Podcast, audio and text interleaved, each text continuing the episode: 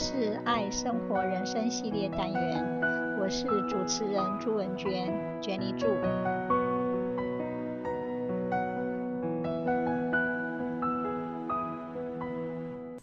今天我们来谈一谈严肃的话题，请好好走善终。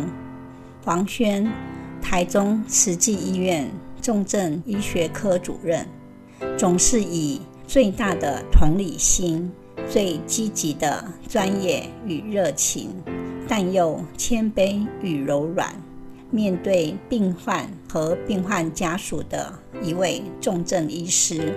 当病患家属不识字，他以图卡介绍 DNR，他冒着被投诉的风险，与对方不放弃的沟通，他总是。不吝付出，去紧握每一双颤抖的双手，去抚慰在北门关那每一个惊惧的灵魂。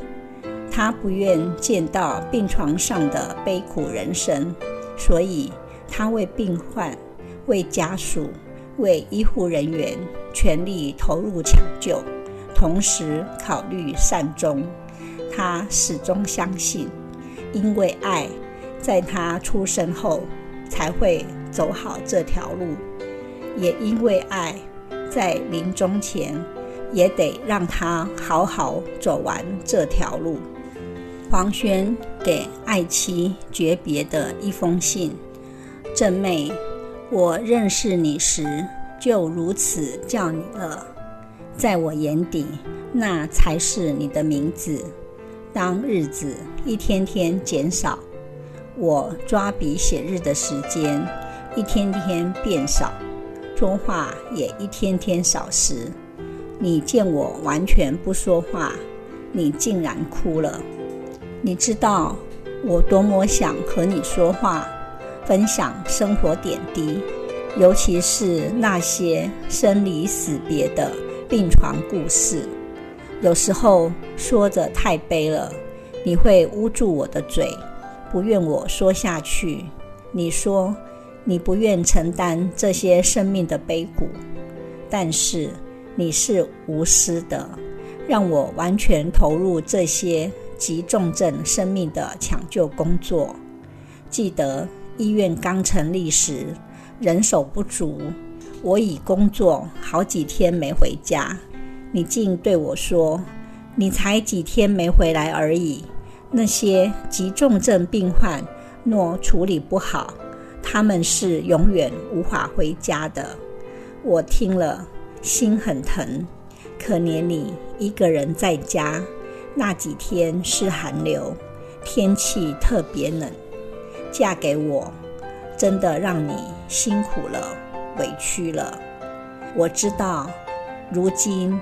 你又得鼓起勇气嫁给我这样一个急重症的医师，就已经注定我会比你先走了。我常在高压下工作，寿命自会减少。尽管我已说过很多遍，但你始终不信。今天我要告诉你，你一定要相信，正妹，我一生都感恩你。因为你总是那么体贴、合理化且原谅我一切不好的习性，甚至我一直忽略你对我的等待与期望。想起我这一生抢救很多急重症病患，甚至陪了很多别人的父母亲离开人世，但我却因人在海外。无法陪我侨居地的父母见最后一面，正妹，我相信你会是我在人世间见到的最后一个正妹。彼至此，我心底竟充满了欣慰。临终前有正妹陪，哪个男人会说不幸福呢？请相信我，我是天天和死神在一起。决定病患生死的专家，我和死神早已是生死之交的好朋友了。只是他有时候坏脾气发作，会在病患死前凌迟和延长无效的医疗，使得病患肉体残破，痛苦不堪。我太了解状况，已签了不实行心肺复苏术，这是预防他坏脾气发作时最有效的对策。如今想到正妹一个人在世间，我会舍不得的。若是有人愿意对正妹好，待我继续照顾正妹，我是不反对的。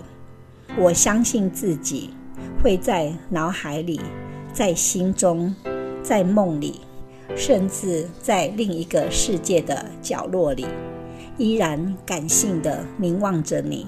谢谢你。正妹，我爱你。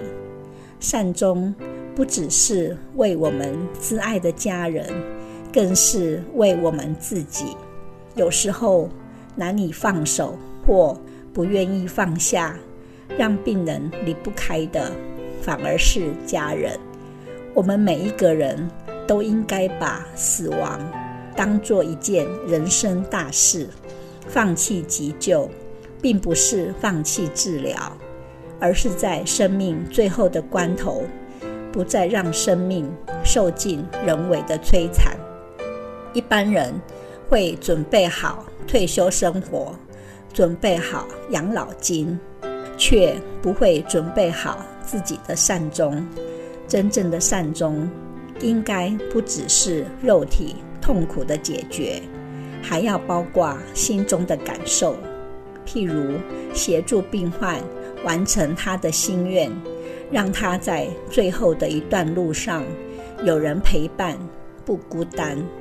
好走的关键是让人活到老，而非死着活。陈小雷，香港好走有选择。我有权被当作一个活生生的人，直到死亡。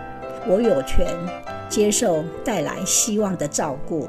虽然有机会改变，我有权参与决定我的护理计划，我有权不孤独的死亡，我有权期望我的遗体得到尊重。这份临终患者人权书是美国韦恩州立大学护理系副教授 Emil Backus 在一九七五年。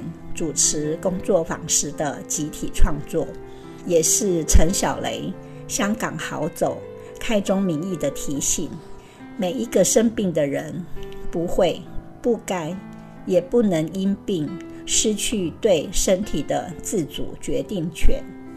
一般人只学如何成为一个成功的人，工作、赚钱、买房、成家立业，没有人会去想。当生病的时候，要怎么去面对？当疾病来时，常措手不及，不但肉体上承受折磨，心理上也对死亡与未知感到恐惧。有人坦白告诉医生：“不要搞我，让我舒舒服服吧。”每个人都希望自己的亲人能战胜病魔。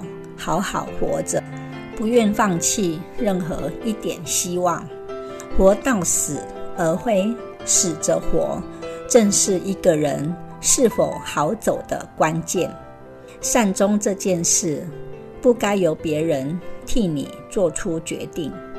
二零一八年，Esther 与丈夫和两位孩子一起去滑雪度假，但在度假期间，他的母亲 Joyce，一位退休英语教师，出现了中风的初期症状。当他和家人从法国赶回来时，医生发现他的母亲已处于脑瘤末期。Esther 是一名从事缓和照护的心理学家，尽管对这个家庭来说，他母亲的诊断结果。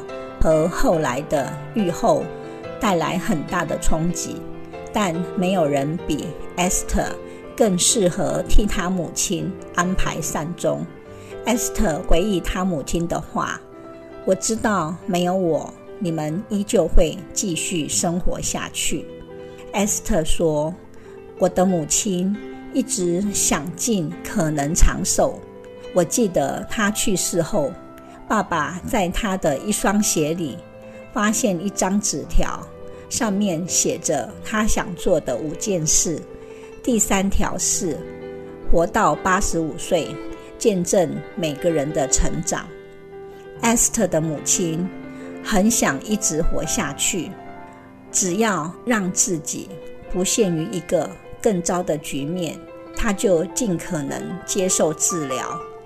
当肿瘤活体组织体验证实是胶质母细胞肿瘤时，他不想动手术，因为这对他的行为与语言能力有很大的风险。作为一名退休英语老师，他的词汇与语言表达能力是非常重要的。但是他还是接受化疗，再接受缓和性放射治疗。不过，在治疗十周之后，他变得更加坚强，更加接受自己即将离世的事实，而且他不想让所有人陪他一起等待。他想火化，在家中的后花园有一棵杉树，他想把骨灰撒在那棵树的树根。他希望在临终时，只有他的直系亲属陪伴在身边。当我们有个刚出生的婴儿时，他或她是处在绝对依赖的状态的。作为母亲，我们通常是有求必应的，因此向临终者提供帮助也是同样的过程。我们是尽可能的尊重他们的生命力，就像是在照顾新生儿一样。Esther 说。尊重我母亲的人格特质，她的自我本质才是最重要的。她能够尽可能地保留原本属于她母亲的部分，让她享有生命权，拥有活在当下的权利。Esther 说，他母亲曾经经历过一次严重的癫痫发作，昏迷不醒。我们以为她要和我们告别了。但后来他醒了过来，这却使他完全丧失行动能力。他卧床不起，语言能力受损。最令人痛苦的是，他反复说着“死，死，死”。他想死，但仍然可以看到他的人格特质。他是多么的坚定的要死。他不再进食。很难知道，这是因为他失去了吞咽的能力，还是因为他内心深处对自己说：“这是我的出路。”还有一次，他在夜里试衣时，手臂撞到了墙壁。他在预立医疗自主计划中写道：“请不要送我去医院，或是让我死在医院里。”我们叫了救护车。医护人员很亲切，但是他们的工作是把人送进医院。当我母亲恢复意识，知道她是在自己的家里，在熟悉的地方，我们可以打开门，她可以看到花园，她竟然安心了。我们终究没有送妈妈去医院。当晚，医护人员离开时，他对我说。我真的很感谢你，在某种程度上，我也很感谢你的母亲，因为我们多半没有办法知道自己所做的是不是真的是病人希望的事。放手也是一种爱。当我们必须自己做出所有决定时，哀悼就会变成更加紧绷。就算是一些简单的事情，像是逝者想要土葬还是火葬，都会给人们带来巨大的压力。但如果他们事先把这些事情写下来，压力就会减少。爱是一种共生的行为。感谢 Esther 帮助他的母亲坚持他自己的人格特质，并尊重他的决定。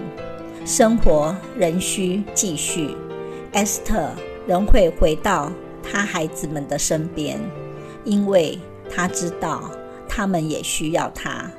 就这样，日子依旧如常运转。没有什么比起让人们对死亡享有自主权，更能让他们感受到我们对他们的爱了。也许我们一生都在扮演着不同的角色：母亲、父亲、女儿、儿子、爱人、丈夫、妻子。Esther 告诉我们，她的母亲带着对自己孩子的爱。将他从病榻边释放出来。当一个人能够分享自己的愿望时，临终关怀才显得有意义。我们必须帮助临终者接受生命的结束，并信赖他们，落实他们的意愿，不必在情绪混乱的情况下做出充满压力的决定。我们越是能够计划和分享我们的愿望，我们就越有机会获得善终。谢谢聆听，拜拜。